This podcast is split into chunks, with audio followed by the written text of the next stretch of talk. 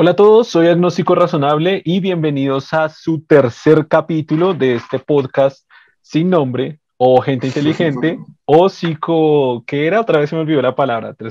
Vamos a llegar al capítulo. O a su podcast psicopatológico para que se enfermen de solo escucharnos.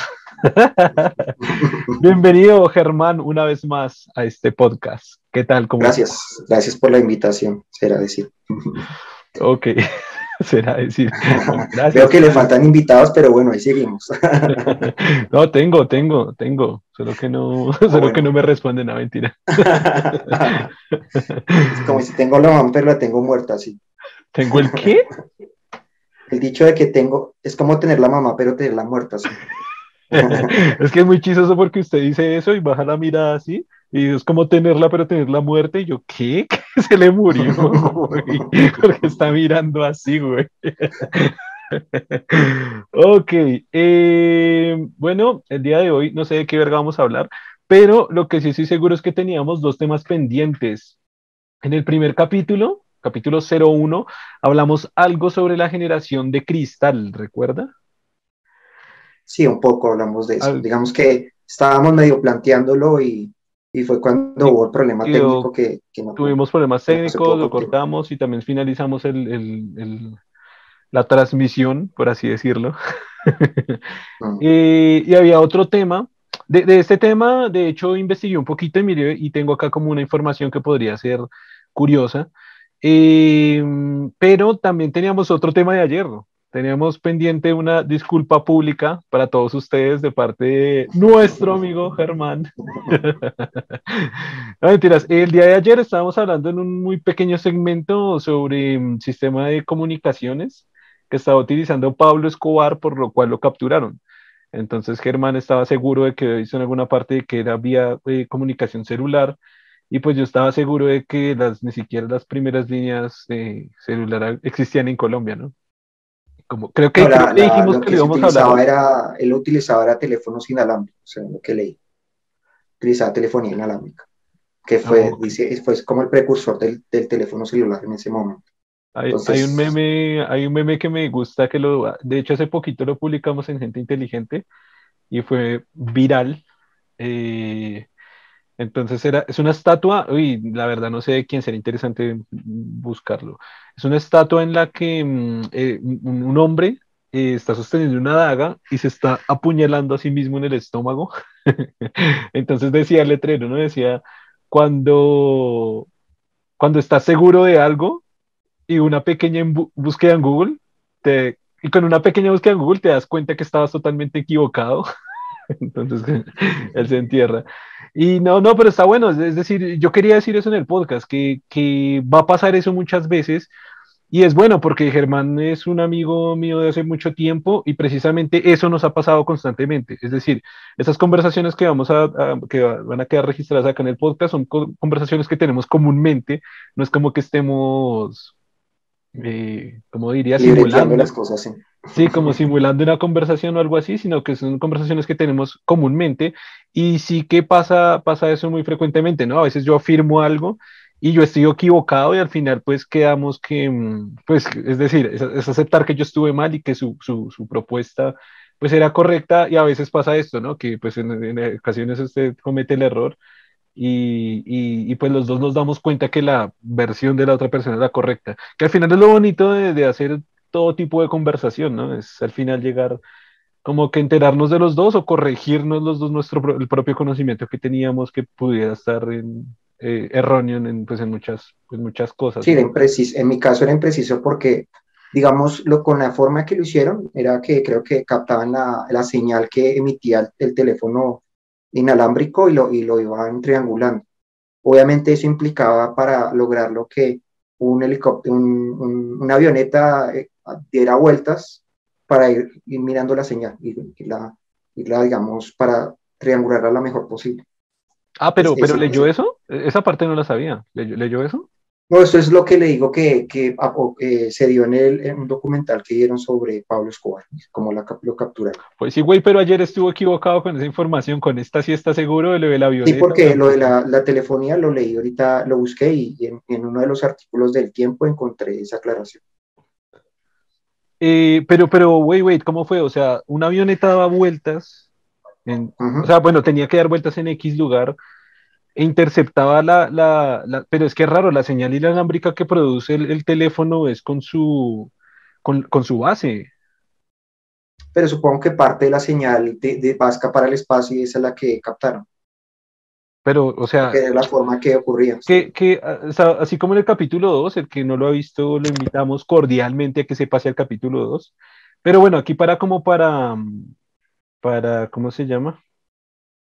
Como para darle un contexto a la gente, eh, digamos que el, algo que nombraba yo en el capítulo de ayer, de ayer no sé en el capítulo número 2, pero sí fue ayer, eh, fue que, fue que, es decir, en, en, la actualidad me puedo imaginar o presuponer con el conocimiento técnico que tenemos sobre cómo está el funcionamiento de ciertos niveles de comunicación y esto digamos que la, la primera pregunta de cómo interfiere en esa comunicación es qué tipo de comunicación hay entre el teléfono y la base del teléfono. No creo que sea Bluetooth, el Bluetooth tampoco es tan antiguo. No, es señal también de radio, pero de corto, de, digamos, de no ah, tiene okay. tanto alcance también. Es, es, radio, es señal de radio. radio sí, señal de radio también. Sí. Ah, ok. Y lo que hacen, lo que hace la avioneta, o sea, es una avioneta dando vueltas sobre la persona uh -huh. y lo que hace la avioneta es interferir, es interceptar esa señal de radio. Es, exacto, tiene como una especie de, de, de antena receptora, supongo, de, que tiene una gran ganancia para lograr que señales muy, esas señales que de pronto escapaban, log lograr captarlas, ¿no?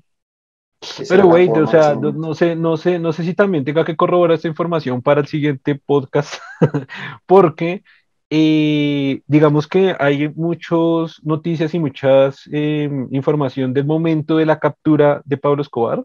Y el momento de la captura de Pablo Escobar no fue, no fue como usted lo dijo, no fue con avionetas.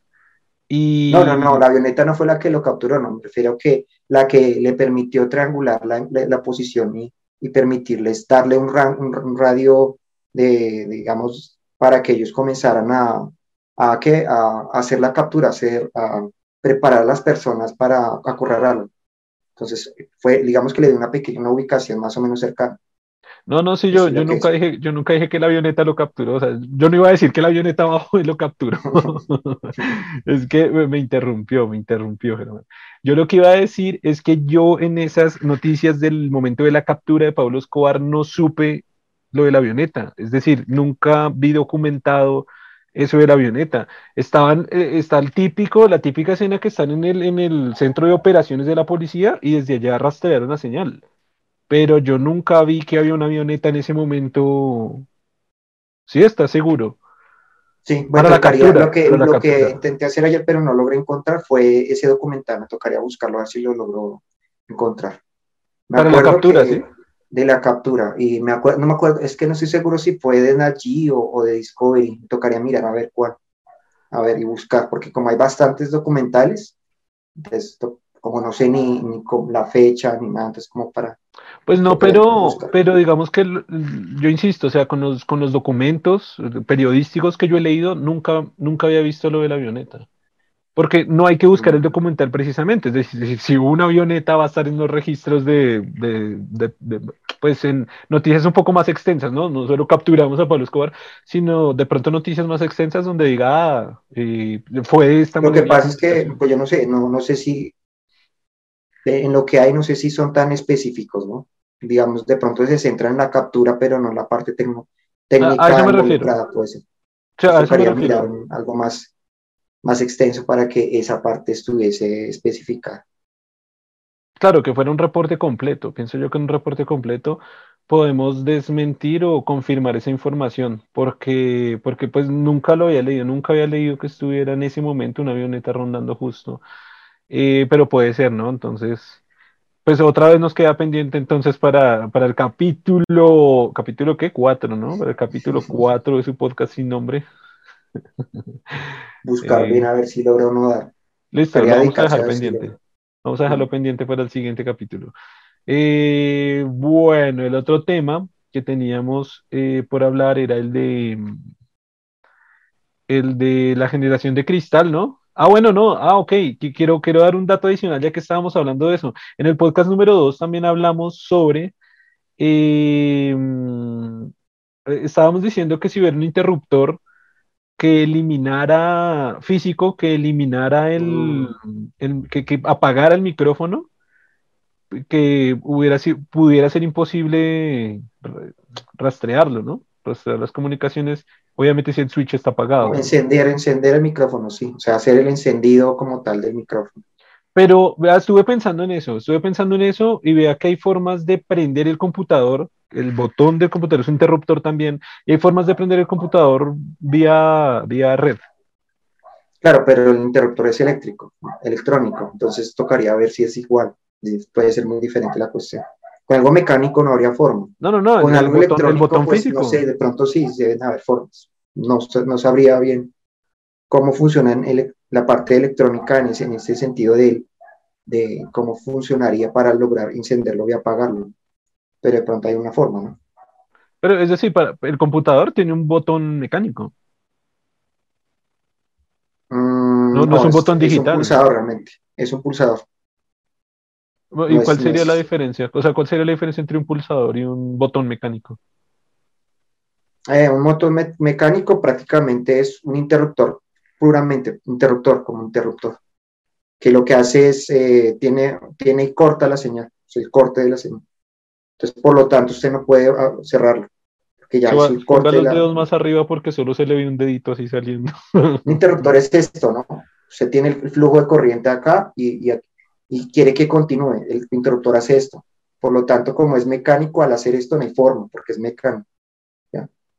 El Claro, pero- pulsador, el pulsador lo que hace es, hace esto y, y genera un pulso, un pulso para que se encienda, ¿sí? Como tal, así. ¿sí? Es diferente la cosa, la cuestión. Ok, ok. Por lo tanto, no sé si haya forma de, de alguna forma generarle el mismo pulso por otro lado, con un pulsador como tal. Claro, eh, precisamente eso iba a decir, que si es un pulsador, hay formas a través de la red de generarle ese pulso para que Sí, habría que ver, es que no, pues no, no se me ocurre, pero de pronto sí puede haber una forma de, de alguna forma generarle el mismo pulso, no sé por dónde, ¿no?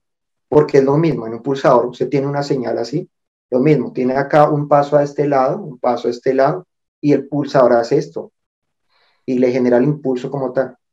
Claro, pero sería más o menos lo mismo que en el interruptor. Es decir, si puedo No, el generar un interruptor es más complicado, no, porque en el pulso, digamos, el pulso lo que hace es, eh, aquí viene algo, aquí viene algo que le genera un impulso a, a- a la otro, ¿sí? Al, al- al otro que está conectado, ¿sí?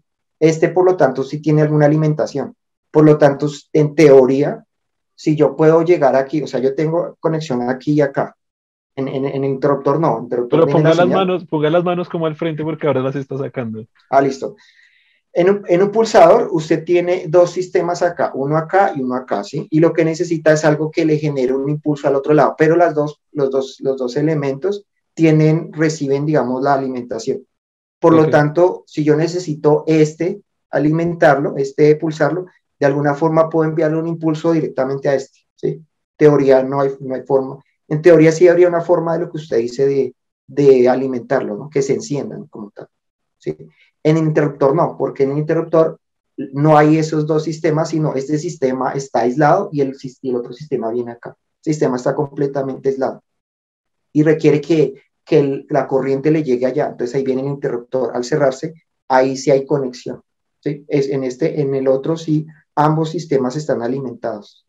Por lo tanto, en teoría sí podría darse que usted lo pueda encender. Un interruptor mecánico no, porque no funciona de esa manera. ¿Ya? Entiendo, pero acabo de pensar algo muy importante. Y es que estamos haciendo un puto podcast y usted está haciendo señales en la cámara. El que nos está escuchando por las plataformas de podcast, no, va a escuchar este va por acá y este y este y este y este. Bueno, si alguien quiere ver ese pedacito de la charla, puede entrar a YouTube, porque en YouTube también va a estar cargado y está en versión video, pero bueno. No, sí me quedó claro para, para de pronto los que quieran saber, eh, Germán estudió varios semestres de ingeniería electrónica, casi termina la carrera, así que por eso, por eso conoce de estos temas, ¿no? Y, igual yo diría, Germán, no sé, eh, en, en- a nivel de tecnología, prácticamente todo es posible, güey. ¿Sería, ¿usted diría que es imposible encender un interruptor? Sí, es imposible. ¿Imposible? Sí, es imposible. De forma, lo que pasa es que ya ahorita interruptor no se utiliza, casi todos, como, como todo está pensado en, de forma electrónica, casi todo funciona con pulsadores y eso. Digamos que los interruptores son raros en, aparatos electrónicos, muy raros, pero se pueden, pueden ponerse como tal, pero realmente no se utilizan mucho. Ok, interesante, re interesante esa parte. Ok, bueno. No hay forma, no hay forma. Em, ahora sí, el tema que teníamos rependiente era el tema de la generación de cristal. Estábamos hablando de la generación de cristal. Hoy me puse a hacer una pequeña investigación porque me acordé de esa conversación. Eh, ¿Qué habíamos dicho? Más o menos, no sé si recuerdas. Eso fue en el capítulo 1, ¿no?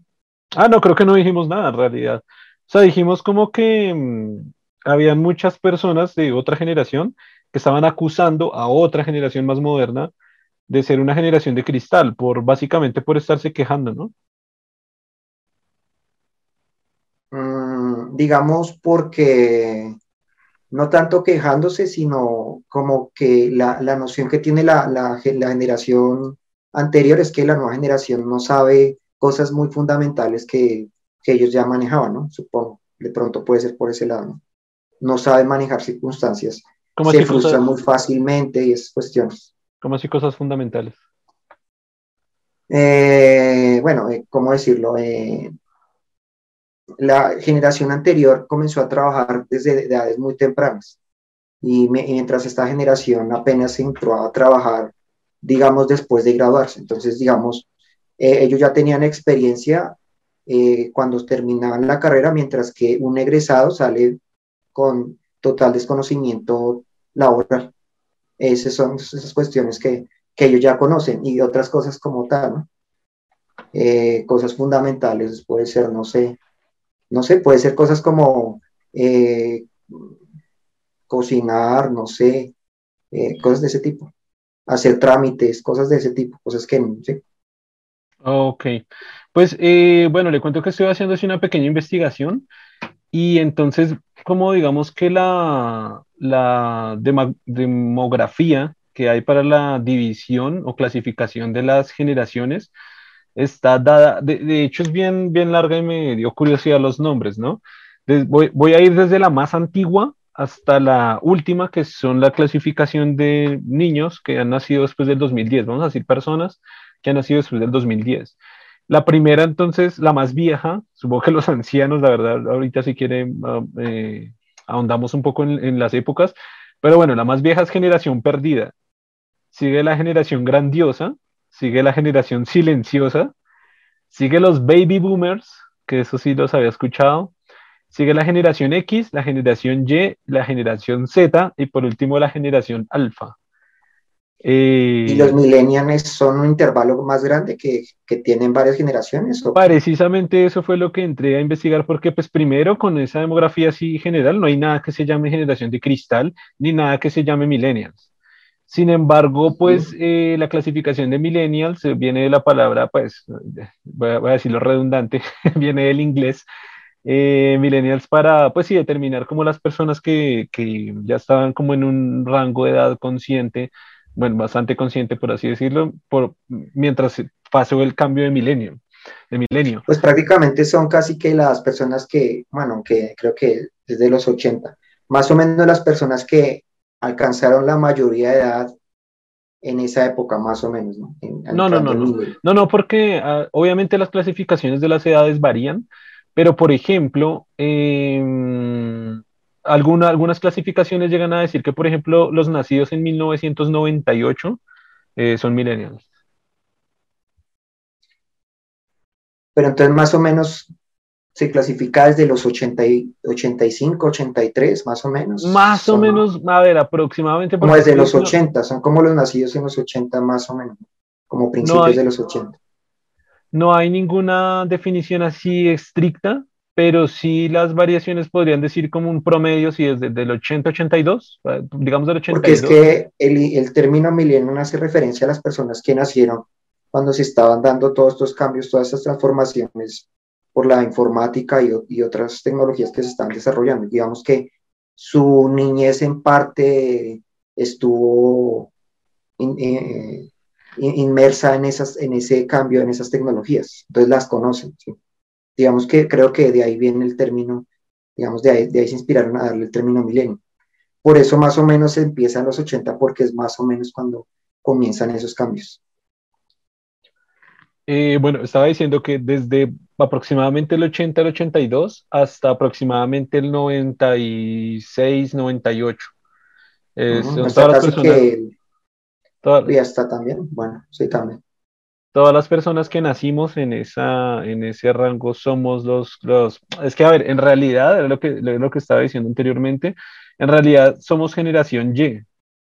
Esa es la generación Y, digamos, como que es la clasificación real que existe. Solo que, claro, posteriormente surgió este como este concepto más, bueno, con, y creo que más apareció otro que no me acuerdo, que son para las personas nacidas después del 2000, que no recuerdo el nombre.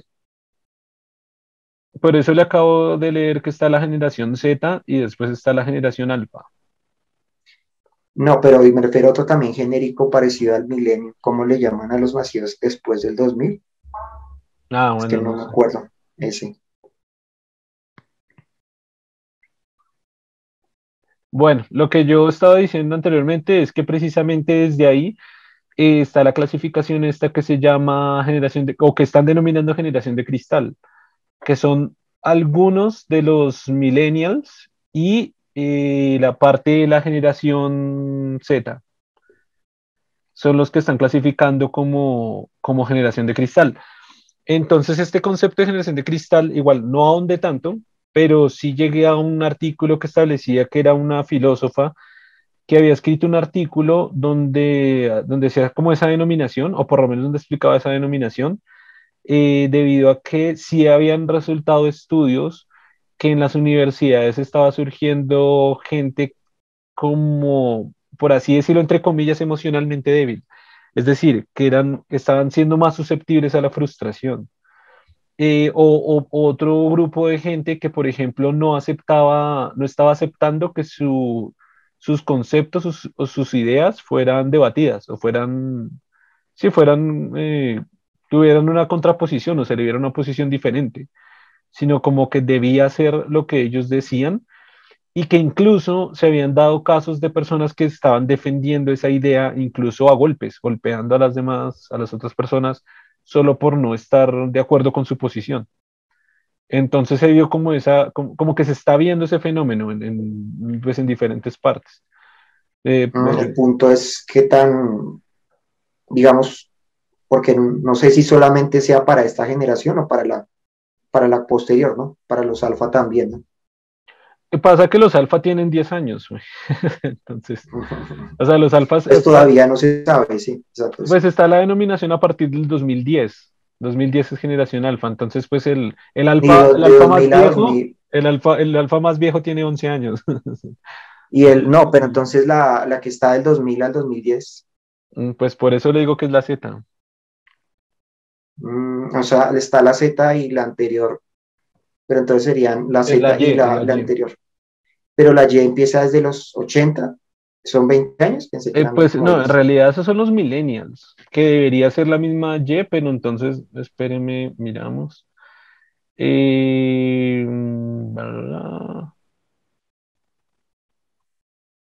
ah, no, sí, sí, es lo mismo, es lo mismo. Más o menos el rango de una generación es que 15 años. Eh, pues para esta, para la Y, son 20 prácticamente. Mm, o sea, y, entonces, ¿por, ¿por qué entonces las, la, la Z solo son 10? Eh, bueno, pues ahí sí toca preguntarles a los que hicieron la demografía, porque no, porque generalmente, o yo no sé, no entiendo por qué general, generalmente cuando usted habla de una generación tiene un rango, ¿no? Más o menos, y tiene un criterio de decir, bueno, son más o menos las personas que, que, están dentro de 15 años o 20 años, pero como que, no sé, pareciera que, que estos rangos no son tan específicos, ¿no? Como, que ciertas generaciones se hablan de 15 años, otras de 10, otras de, de 20 y así. Claro, porque ve acá dice, los, los demógrafos e investigadores suelen señalar a la generación Z desde la mitad de la década de 1990, o sea, aproximadamente 1995, a mediados de la década de 2000, es decir, 2005, que son 10 años, como el comienzo de los años de nacimiento de la generación, mientras que hay poco consenso con respecto a su terminación. Nada, o sea que tampoco hay muy bien definida la, terminación. Y voy a leerle la última, la alfa. Dice, los investigadores y los medios de comunicación utilizan los primeros años de la década de 2010, o sea que lo que le dije es correcto, como los años de nacimiento iniciales y mediados de la década de 2020, como los años de nacimiento finales. Pero lo que decía, o sea, en este momento el, el, el alfa, el alfa suena raro, ¿no? Como el macho alfa. el, el de la generación alfa más viejo tiene 11 años y el más Pero joven, sí tiene sentido más joven, pues alfa, refiriéndose a los primeros que están naciendo apenas. No, no, no, no tiene sentido por ese lado, porque entonces, entonces la generación X, los primeros se tenían que llamar alfa. No, no, no es por eso, es porque se estaban acabando las letras, es decir, X, Y, Z, la última generación la Z, pues iniciaron con el, con el alfabeto griego. Sí, pues no es porque estén naciendo hasta ahora. entonces la X cuando estaban naciendo también tenía que ser alfa. Ah, sí, tiene sentido. No. Ah, sí, claro. Empezaron desde ahí, claro, y les, les faltaron las letras. Sí, claro, se acabó ahí esta Z, entonces, esa, esa, parte también la leí, ¿no? Que yo decía, bueno, porque es un alfa, que suena raro, ¿no? Porque el, el, el güey este cuando crezca, o sea, cuando en el 2030, 2031, va a decir, ah, yo soy, yo soy un hombre alfa. y está en lo correcto demográficamente hablando, ¿no? Entonces, ah, bueno, entonces estábamos hablando de eso, que sí, sí está interesante saber esa denominación del, del, de la generación de cristal y las investigaciones que están dando eso, ¿no? Parece que sí son un poco más susceptibles a... a Emocion, son emocionalmente susceptibles, sí. Básicamente. Sí, parece que sí. Ah, y también que eso venía dado eh, porque básicamente son criados eh, o fueron criados muchos por, por generaciones anteriores donde les quisieron dar todo, o sea, sobre todo la generación, la generación esta, la generación que Z. Eh, normalmente son hijos de millennials y normalmente son personas que le quisieron dar todo, o sea, como darle toda la protección que se pudiera, eh, educación eh, y que estuviera lejos de cualquier problema psicológico, es decir, como que tratan de crearlos de la mejor manera y ofrecerles todo. Y cuando van a enfrentarse a un problema en el exterior, pues, o sea, afuera de su entorno familiar, eh, los toma muy duro, los choca muy duro. Por eso los problemas también incrementales de depresión, de ansiedad. El problema, el problema que me plantea esa idea es, digamos, eso funcionaría con las personas que están, eh, digamos, ciertamente privilegiadas, pero no sé si en general o sea, en los estratos más bajos también podría darse lo mismo, donde las condiciones no, no son tan, tan buenas para que le puedan dar las mejores, eh, el mejor, la mejor, digamos, protección, la extrema protección, la sobreprotección. Pues eh, precisamente una de las partes que, que, que hacía, que, que, se comentaba en algunos de los artículos que leí, era que, obviamente que esto no, se, no era una condición general, masificada. Porque, por ejemplo, algo que leí también es que está asociado a los millennials y a la generación Z, por supuesto, era la comodidad que sentían eh, frente al uso de la tecnología. Es decir, sí, la, la comodidad y el gusto de, de, de estar, de estar cercano a la tecnología. El problema de generalizarlo es que sí cuadraría en los países desarrollados donde la clase media era muy amplia, pero en otros países donde la clase baja Sí, no, pero- realmente es pero la déjeme mayoría, terminar. no sé. Déjeme terminar lo que estaba hablando. Entonces era como que eh, eh, normalmente la generación, o sea, los millennials y la Z estaban muy, muy cómodos y muy apegados a la tecnología. ¿Qué pasa? Por ejemplo, poblaciones indígenas o poblaciones de, con sectores con bastante pobreza dentro de Latinoamérica, porque siempre el ejemplo es África y, y hay lugares de Latinoamérica que sabemos todos nosotros que estamos escuchando todo esto, que hay lugares en Latinoamérica supremamente precarios y pobres. Entonces, obviamente, o sea, que diga así un millennial que como usted y yo quizás en nuestro pri- privilegio podemos decir, si tuvimos acceso a una consola, a, a un computador inicialmente, o cuando estaban surgiendo, cuando eran más o menos famosos, los primeros accesos a internet, primeros accesos, no sé, a, un celular, a un smartphone, etcétera. Eh, hay gente que quizás nunca tuvo ni siquiera de cerca un computador, ni siquiera vio el nacimiento del internet porque no tenían plata para ir a estas café internet que se llamaban en Colombia, en otros países no sé cómo se llamarán. y, que no pudieron tener esta accesibilidad tan cercana a la tecnología. Entonces, y ya claro, si nos ponemos más extremos de una comunidad de amazónica o de diferentes selvas que hay en Latinoamérica, pues son comunidades indígenas que pues, están muy lejos de ser millennial y Z y Y generación de cristal porque no tiene sentido eso. Pero sí es como una demografía muy amplia, o sea, es como una división o clasificación demográfica muy amplia a nivel mundial. Es decir, como que aunque en algunos países mal llamados de primer mundo, digamos que en algunos países desarrollados, que no, eh, eh, en muchas condiciones no se pueden comparar con, con con países en vías de desarrollo, por ejemplo, muchos de los países latinoamericanos. Sin embargo, como acabo de decir, usted y yo no somos ricos, eh, quizá nos clasificamos en una clase media, media baja, media alta, algo así.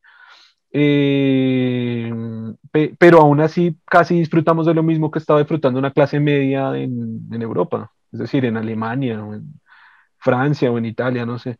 Eh, no hay mucha diferencia. Obviamente ellos tienen tecnología mucho más rápido, o sea, si salía un dispositivo, vamos a hablar de un Nintendo 64, eh, ellos pudieron tener acceso mucho más rápido a él, pero no, no tanto, o sea, no, no por 10 años de diferencia, o sea, quizás nosotros nos llegaba dos años más tarde, quizás. No, no tengo los datos, pero si nos llegaba más tarde, eso sí era seguro, ¿no? Como ahora, que eso también ha cambiado mucho. es decir, ahorita en el último iPhone en, en Estados Unidos, que creo que es el 13 o algo así.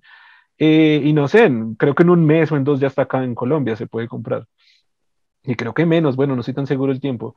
Pero en ese tiempo sí recuerdo, yo recuerdo mucho que salía algo en tecnología en Europa y en Estados Unidos, ya que era como, esperemos dentro de un año o dos para comprarlo. Obviamente el poder adquisitivo acá era más bajo, entonces era más difícil acceder. Pero yo me acuerdo que yo pagaba por usarlo en estos lugares de videojuegos y iba y jugaba. Entonces también el acceso estaba. Es decir, si había un acceso en el que yo pudiera ir y utilizar una consola de estas. Es decir, eh, el acceso a la tecnología medio de Europa era similar al de Latinoamérica, a pesar de las diferencias. Ahora, quizás la diferencia fuera la cantidad de personas que podían acceder a él, o sea, el número o porcentaje de personas en pobreza, en pobreza grande, que no pueden ni siquiera acceder a eso, y en Europa, que quizás ahí yo creo que sí habría una diferencia, ¿no? La cantidad de gente en estos países que sí puede acceder a la consola y la cantidad de personas en Latinoamérica que no podía. Pero igual eso generó una, hay una diferencia, ¿no? Una interacción como tal. Yo creo que hay una diferencia, pero lo que le digo no es tan amplia. Ah, bueno, pero ¿en qué sentido? O sea, en, clase... Eh, miremoslo así, digamos, supon, supongamos lo, lo mismo de la cobertura, ¿no? Entonces, eh, eh, mantener una red social donde la persona tiene su computador en la casa es diferente con que la persona para poderse comunicar tenga que ir a un café internet, digamos. Esa, esa diferencia en, eh, como tal, pues digamos que hace que la comunicación sea el uso como tal generalizado de la tecnología se masifique más rápido y se vuelva una necesidad no solamente para usuario final, sino en las instituciones. Entonces, más rápido en, los países desarrollados se pensó en la sistematización de sus empresas, en la sistematización de, las entidades públicas, cosa que no ha pasado aquí tan masivamente. Entonces, digamos que sí hay una diferencia, ¿no? Esas cuestiones es, es digamos que aquí que, que esté, pero que sea todavía un privilegio, en, lo ha dificultado, ha hecho que no se haya masificado como debería masificarse. Pero no lo entiendo, o sea, usted está hablando de hoy 2021. Yo hoy 2021 yo no veo ninguna desventaja en Europa frente al acceso de smartphones. Es decir, hay smartphones tremendamente baratos. De hecho, un dato No, me refería a, la, digamos, a la sistematización como tal. Piénselo, la sistematización de las empresas, la sistematización de las entidades públicas, la forma en que se coordinan entre ellas es, pero, sistemas se han desarrollado mucho más. Pero, pero ese es el punto que, por eso le estaba preguntando a qué se refería específicamente. Porque en sistematización de qué? De, empresas, o sea, las empresas en Colombia están muy bien sistematizadas como en Europa. Y hay, y hay empresas, por ejemplo, en España, que, que, que estuve allí, hay empresas que están cero sistematizadas. hay, hay, empresas que manejan sistemas obsoletos. En, en España, por lo menos, estoy seguro que en Italia y en Francia también. Y acá en Colombia también. O sea, es decir, no, no, veo un, o sea, por eso le preguntaba específicamente cuál, a qué ejemplos se está refiriendo, a qué datos específicos, porque no veo gran diferencia en esos aspectos. Mm, pues pensaba mucho en las entidades públicas, los sistemas en las entidades públicas se ven bastante, son bastante malos. Pero como, como cuáles? O sea, por ejemplo, hace poco estaba hablando con una persona de Italia y precisamente tocamos el tema de cómo estaban tratando el tema de, de, la vacunación y decían, o sea, me decía, el gobierno tiene un enredo con el tema de la vacunación que no sabían cómo registrarlo online, que la gente, hay viejitos que no saben cómo entrar online y no se están registrando, eh, no pueden tener acceso, bla, bla, bla, bla. Y dije, bueno, en Colombia están pasando los mismos problemas, o sea, no voy a decir que acá estamos... Exacto, pero no es lo mismo porque por lo menos eh, su sistema no se, no se bloquea, no se cae, no hay no hay errores como tal, o sea, esos Pero ese es el punto, ¿de dónde saca esa información? Yo he visto que en España hay sistemas que se caen, hay sistemas que se bloquean, hay sistemas que no están comunicando alguna información. Pues, pues yo he estado tanto tiempo desarrollando para entidades públicas, lo sé, porque sé cómo son internamente. ¿En España, en Europa? No, digo acá. claro, en Colombia estoy de acuerdo, pero usted está, usted está presuponiendo que en Europa están funcionando perfectamente en todo lado. Y le acabo de decir, sé, sé, que a nivel gubernamental y estatal hay también muchos fallos a nivel de la sistematización que hay en, en, en algunas cosas. No, no, es, complicado desde acá, sin hacer una investigación más profunda, decir todas las entidades gubernamentales de España funcionan mal. Hay unas que funcionan bastante bien, pero hay unas que están funcionando mal. Eh, sé, desde la, desde la perspectiva de usuario, sé también cómo está la cuestión de la, de la automatización en Colombia. También he hecho proyectos con, con parte de integración de empresa pública y conozco los errores de acá, pero usted está presuponiendo que acá está mal y allá está bien. Por eso, ¿cuál es su fuente para decir que allá está bien? Si he visto, he visto fallos, he visto fallos de, de, de, de este aspecto, ¿no? Como Vox en, comunicación, digitalización que hay en países europeos. Y es que, y es que también, o sea, sea como sea, el tema es súper amplio porque en cierta forma se está generalizando. Estamos diciendo la sistematización de Europa. Y a ver, Europa son bastantes, primero son bastantes países los que están ahí, Europa del Este y Europa del Oeste se diferencian bastante y además en cada país, aunque, aunque es Europa y aunque pertenecen a la Unión Europea, que incluso es una unión mucho más fuerte de la que hay en Latinoamérica, aún así difiere. Y, y, por eso le estaba diciendo, o sea, un nivel de sistematización de España no se puede, o de Portugal no se puede comparar con un nivel de sistematización de Suiza o de Alemania.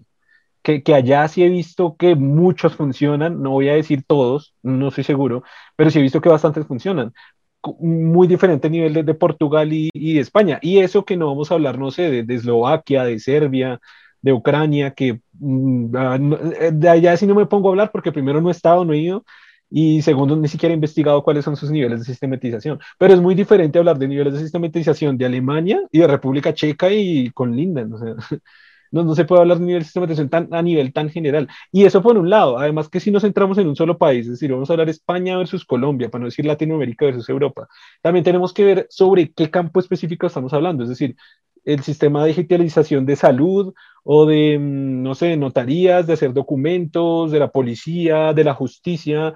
Quizás el de justicia de acá y el de España funcionen igual, pero el de salud sea mil veces mejor en España que el de acá y quizás el de aquí de, no sé, el coronavirus está funcionando mejor que el de España, por ejemplo, no estoy diciendo que funcione así, pero, pero claro, estamos hablando como un poco a nivel general y quizás especificarlo bien, o sea, detallarlo bien en, cada una de sus partes sería mejor para, para aterrizar como mejor la conversación, digo yo. Pero, pero digamos que si es un presupuesto erróneo el decir que en, toda Europa funciona todo bien, una generación muy amplia, o sea, toda Europa es muy grande y todo, pues cada una de las líneas no. Y he visto, yo, yo he sido testigo de cosas que, que fallan como creo que en todos los países, obviamente creo que el nivel de error de, por ejemplo, el nivel de sistematización de Japón, uno pensaría o presupondría que debe ser muy bueno, ¿no? sí. Presupondría, ¿no? O por ejemplo, el nivel de sistematización de China, que de, de hecho podemos introducirnos ahí otro tema interesante y es el tema de, es el tema de, de, de, estos, de estos casi puntos que se están ganando. Yo no sé si se estaba enterado, están casi prácticamente clasificando a las personas por su nivel de, de, puntos que tenga para acceder a ciertos beneficios que, del país, pero beneficios que, que, que, todos tenemos en todos los países normalmente, es decir, comprar un boleto de avión o acceder a algunos sitios por un sistema de calificación de puntos que se da a nivel online y hacer un nivel de sistematización a, nivel de China con esa cantidad de gente debe ser brutal, o sea, los ingenieros de allá... Esos puntos, ¿cómo son? Es no estoy exactamente enterado, pero lo que entiendo hasta el momento es que es algo así, algo así como un mercado libre, a un eBay, Es decir, eh, usted, usted se porta bien conmigo, entre comillas, y yo le veo una buena calificación. Y así pasa con la interacción social de todo. Es decir, si usted me da, si usted se porta bien en el cine, pues le doy una buena calificación también. Si usted tiene problemas con la mm. policía, le quito Pensé que eso lo vi en, en Black, Black, Mirror, pero nunca pensé que ya lo, está, lo estuvieran implementando. Sí, sí, sí, estoy, estoy, cansado de que me han... creo que aquí en el proyecto nadie sabe, pero soy, no me gusta no, ver muchas series, casi no veo series.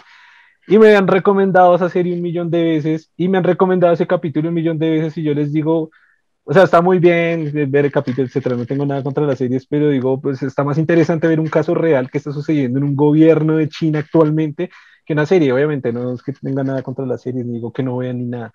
Pero no, es que, me parece interesante porque eh, no creo que las, la serie como tal se lo, haya, se lo haya inventado, sino puede ser que de alguna forma estaba viendo lo que estaba ocurriendo y generó esta idea, ¿no? Como tal. Entonces es interesante ver que algo que pareciera ser ficción ya se está implementando en cierta manera. Pero, o sea, bueno, vamos a hablar de otro tema. Es, muy curioso porque mm, la ciencia ficción que está bien planteada, normalmente está planteada en cosas que, en cosas reales. Es decir, una ciencia ficción bien, bien estructurada y bien planteada tiene que estar basada en cosas que ya hay o que pudieran ser posibles con la tecnología que hay. Es una ciencia ficción bien planteada. Pienso que pues ese capítulo me han recomendado muchos de esa serie, igual quizá algún día la vea, eh, me, me, dicen que muchos capítulos pues em, son interesantes, pero no, no iba a decir eso. Lo que iba a decir es que hay muchas películas y por ejemplo, de hecho ahorita para una investigación que estaba haciendo, ah, para la conferencia de nuevo de la que, a la que estoy invitado, em, estaba haciendo una investigación sobre Asimov. Entonces está, está muy curioso que Asimov eh, propuso las tres leyes de la robótica y son leyes que, o sea, que, que, pareciera que tuviéramos que implantar ahora, por lo menos desde la perspectiva de lo que opina eh, Elon Musk o Stephen Hawking, dos pensadores brutales, grandísimos y que conocedores muchísimo a nivel de tecnología. Eh, mm, eh, con base en lo que ellos dicen, uno diría, wow, si esas tres leyes se pueden implementar en, en toda la inteligencia artificial y como está avanzando, sería muy buena idea. Y, vea, fecha exacta precisamente por la investigación que estoy haciendo para la conferencia. Él propuso esto de las tres, las tres leyes de la robótica en 1942, güey. Estamos hablando de que así casi 80 años, casi 80 años, este man propuso las tres de la robótica que, y, bueno, ese era el punto, es decir, una, una, ciencia ficción que esté, o sea, el man, la verdad que es un genio también, igual Isaac, Isaac Asimov es uno de los mejores escritores de ciencia ficción de la historia, el man también es un genio en su campo, y también desde 1942 tratar de imaginar y percibir eso para el futuro, que pareciera que ya tuviera que hacerse, wow, mis respetos para el güey. Aunque ahí plantea, creo que en una película se plantea la, la cuestión con eso, ¿no? De las tres leyes. Creo que en Your Road ese es como el planteamiento, de que las tres leyes conducirían a, a un sistema de control para lograr que, que las personas, digamos, no, estuvieran, no tuvieran riesgo para evitar las guerras, para evitar la, la delincuencia y todo eso, es lo que plantea Yo Rob es eso, ¿no? No sé si ese Yo Rob está basado en una novela o qué. No, no, no, pues o sea, Yo Robot, ¿me escucha? No. Sí, lo escucho. Sí, es que, se congela ahorita un poco. Sí. Lo que pasa es que Yo Robot, Yo Robot eh, plantea las leyes de la, de la, robótica, pero a ver, estas leyes son de Asimov de hace muchísimos años. O sea, lo que acabo de decir, casi 80 años pero, pero no están planteando un problema con las leyes. O sea, yo robot jamás planteaba un problema con las leyes. De hecho, el, el caso del primer robot que se comienza a revelar eh, es, es, porque precisamente no le instalaron las tres leyes, ¿no? Es porque se está saliendo de las tres leyes. Pero, no porque, pero no porque las tres leyes estén mal. ¿Se me hago entender? No, porque por la conclusión a que llega uno de, las, de los robots que, que controlan todos, todo el sistema, ¿no? Eso es lo que digo que, no es así, o sea, no, es por la conclusión basada en las tres leyes, sino porque él simplemente no le instalaron las leyes. no, no, no, acuérdese que el problema fue porque el robot que controlaba a todos los otros, que controlaba el, edificio, eh, quiso, digamos que su conclusión era que a pesar de todo lo, todo lo que se hacía, el ser humano inventaba cada vez formas de, de aniquilarse. Entonces la única forma de protegerlo, como una de sus, de sus reglas es que un, un, un robot tiene que proteger la vida humana, era controlando el sistema, digamos, eh, teniendo control completo de las, de las libertades, quitándole libertades al ser humano para evitar la, que de alguna forma en el futuro se aniquilara. Entonces, esa es la conclusión a la que uno llega. Sí, no, lo, lo sé, lo sé. O sea, de hecho, Digamos que si hay un problema si se llegara a esa conclusión. De hecho, estoy haciendo, o sea, para el tema de la conferencia, en, la investigación que estoy haciendo, he estado pegado a la, a temática de la película precisamente para explicarla y hacer una perspectiva desde la ciencia ficción hacia, la, hacia aterrizarlo un poco a la, a realidad. Y, no, vi la película completa, pero a ver, la he visto varias veces porque me gusta bastante. Y, y sí he estado pegado al, al, más o menos a lo que dice. Lo, lo, que controla realmente a todo el sistema de, de, de robots es un, un centro de, sistema, de sistema central de inteligencia artificial. No es una máquina como usted estaba diciendo, uh -huh. ni un robot. Es un sistema, un sistema software de inteligencia artificial es central. Es un software, de hecho, sí. Es un software. Sí, sí, pues sí. Por, por, eso le acabo de decir. Entonces, de, desde ahí es que se parte a la, al uso de la robótica disponible. ¿Qué pasa con este robot X? Eh, oiga, el que no se ha visto la película, estamos spoileando todo, pero bueno, ya es una película vieja, entonces. ¿Qué pasa con este robot? No, sí, que, el, que, el, propio. Perdón. Sí, es bastante vieja ya la película, sí.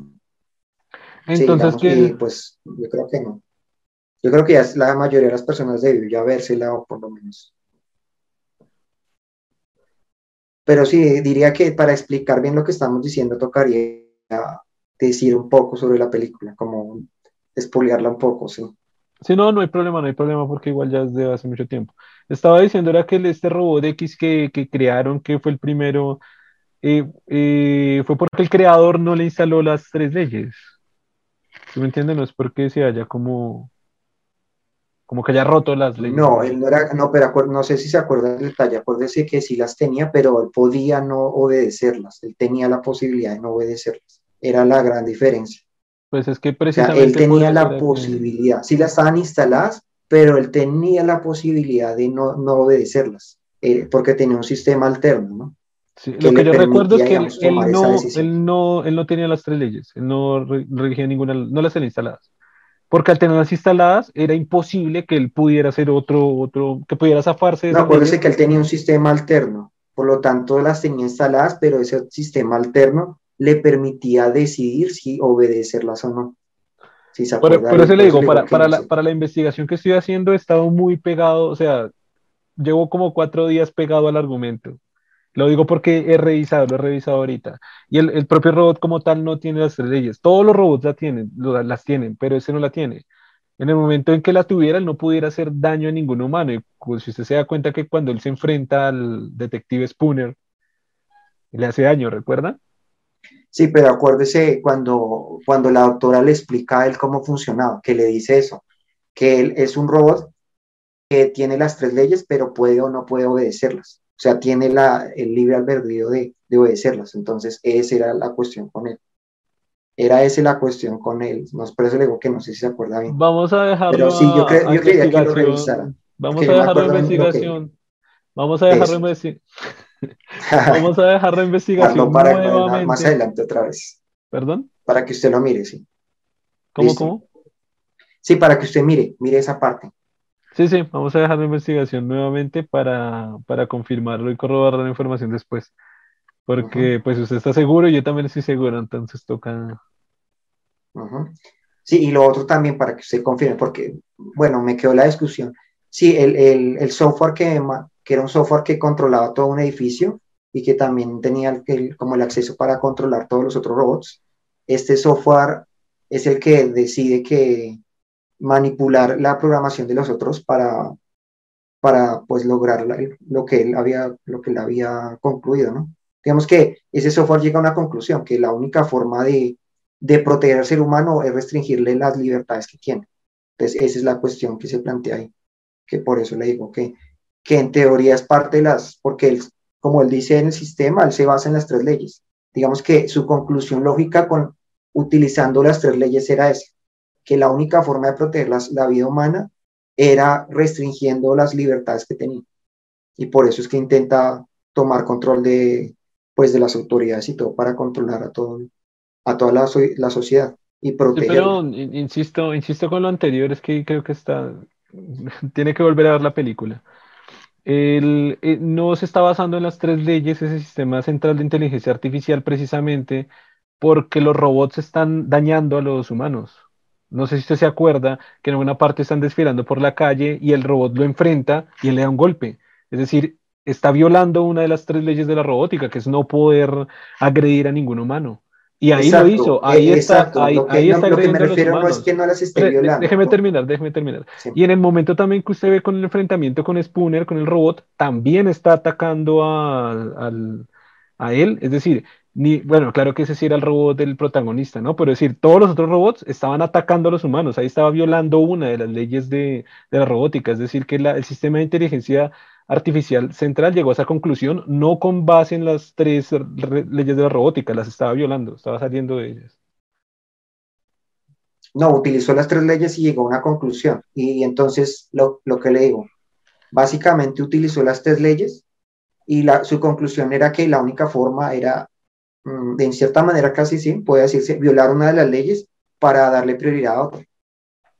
Pero es lo que le llevo, es lo que estoy diciendo. Estaba violando, o sea, usted se contradijo, está, está diciendo que estaba cumpliendo las tres leyes. No, para llegar a una que conclusión. se basó en las tres leyes. Pero déjeme, déjeme, terminar. Y al final acabó de decir que violó una de las leyes. Por lo tanto, no está basada en las tres leyes. Si violó una, no está basada en, en, las tres. O está basada en dos. Igual no, prefiero que su argumento final para, para hacer lo que hizo fue las tres leyes, las tres leyes de la robótica, se basó en las tres leyes y llegó a esta conclusión. Si violó una, no se basó en las tres leyes.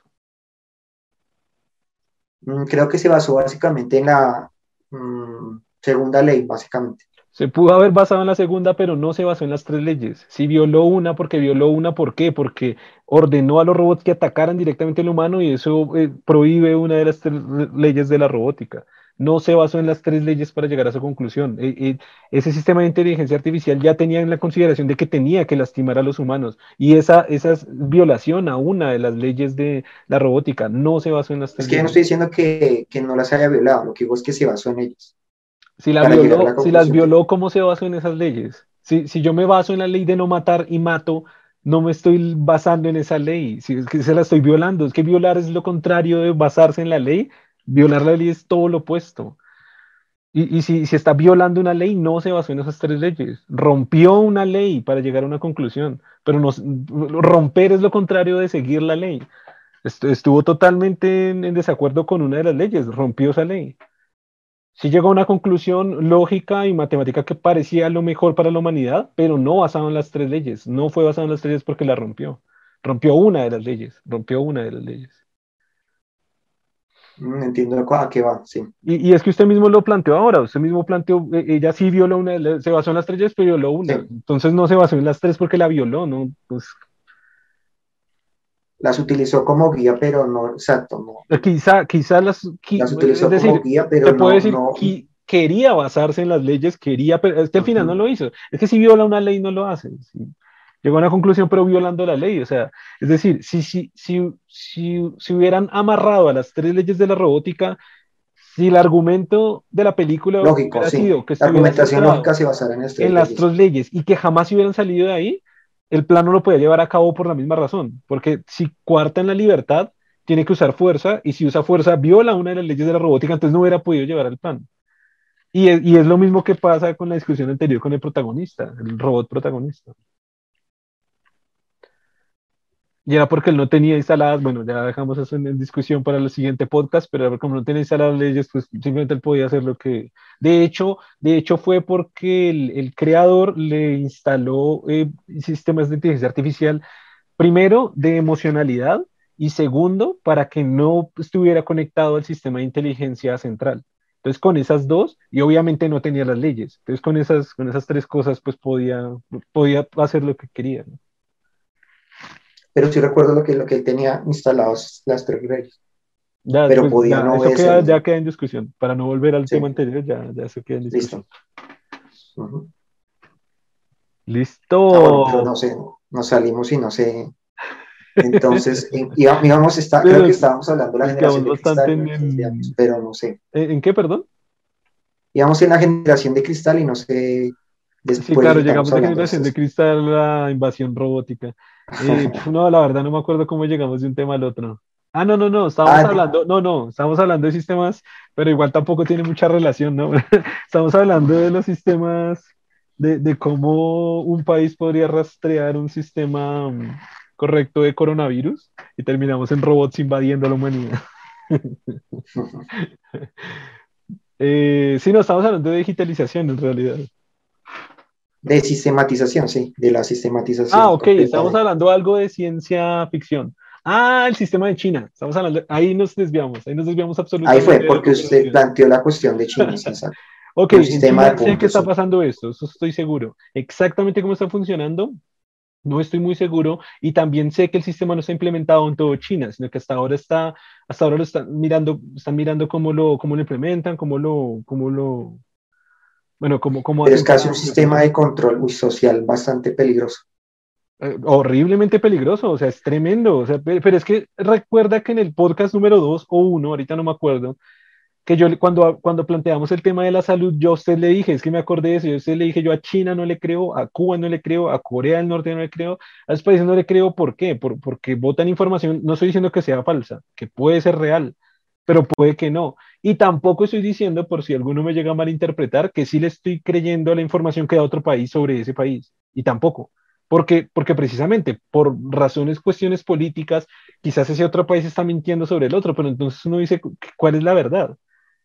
Es decir, o sea, por ejemplo, los datos de Venezuela, que tiene migración de, no, no sé ahorita cómo están, pero estoy seguro que están igual. Los últimos datos de migración de Venezuela los tenían como desde hace ocho años o algo así, y decían, no sé, como que han, emigrado de Venezuela 500 mil personas. Se sabe que no, es decir, solo a Colombia han ingresado muchos, a Perú otra cantidad, no sé, como que si suma, no da esa cantidad por ningún lado. Y Venezuela o Maduro dice, no, no, no, acá estas estadísticas son estas. Para para poner a su país bien ante el mundo, pero si Estados Unidos dice, ah, no, es que es el peor país, pues no, pues tampoco es el peor país, es decir, ¿por qué? Porque obviamente desde el capitalismo quieren denigrar a cualquier cosa que nos, que, que, que contradiga el capitalismo, entonces tampoco uno puede creer las estadísticas del otro lado, entonces ahí uno queda como, ¿quién está diciendo la verdad? Porque a China, a China lo plantean así, y China también vota sus estadísticas en muchísimas cosas, eh, y Estados Unidos le vota a otro, no, la verdad de China es esta, pero, o sea, ¿cómo, cómo sabemos quién, tiene la verdad ahí? Ah, me, me acordó de, de, hablando de China, bueno, eh, me acordé de una cosa, lo que se puso de, de que, de, de que a pesar de, de, de tener un título, muchas personas no consiguen empleo. Ajá, sí, algo que... no tiene una situación laboral buena, finalmente, ¿no? O sea, tener un título no les asegura nada. Uy, ese es un tema, ese es un tema re interesante. Pero, güey, ¿cuánto llevamos del podcast para no, no dejarlos tan largos? ¿No sé si llevamos una hora? Bueno, igual, pues si quiere, va, terminemos con ese tema.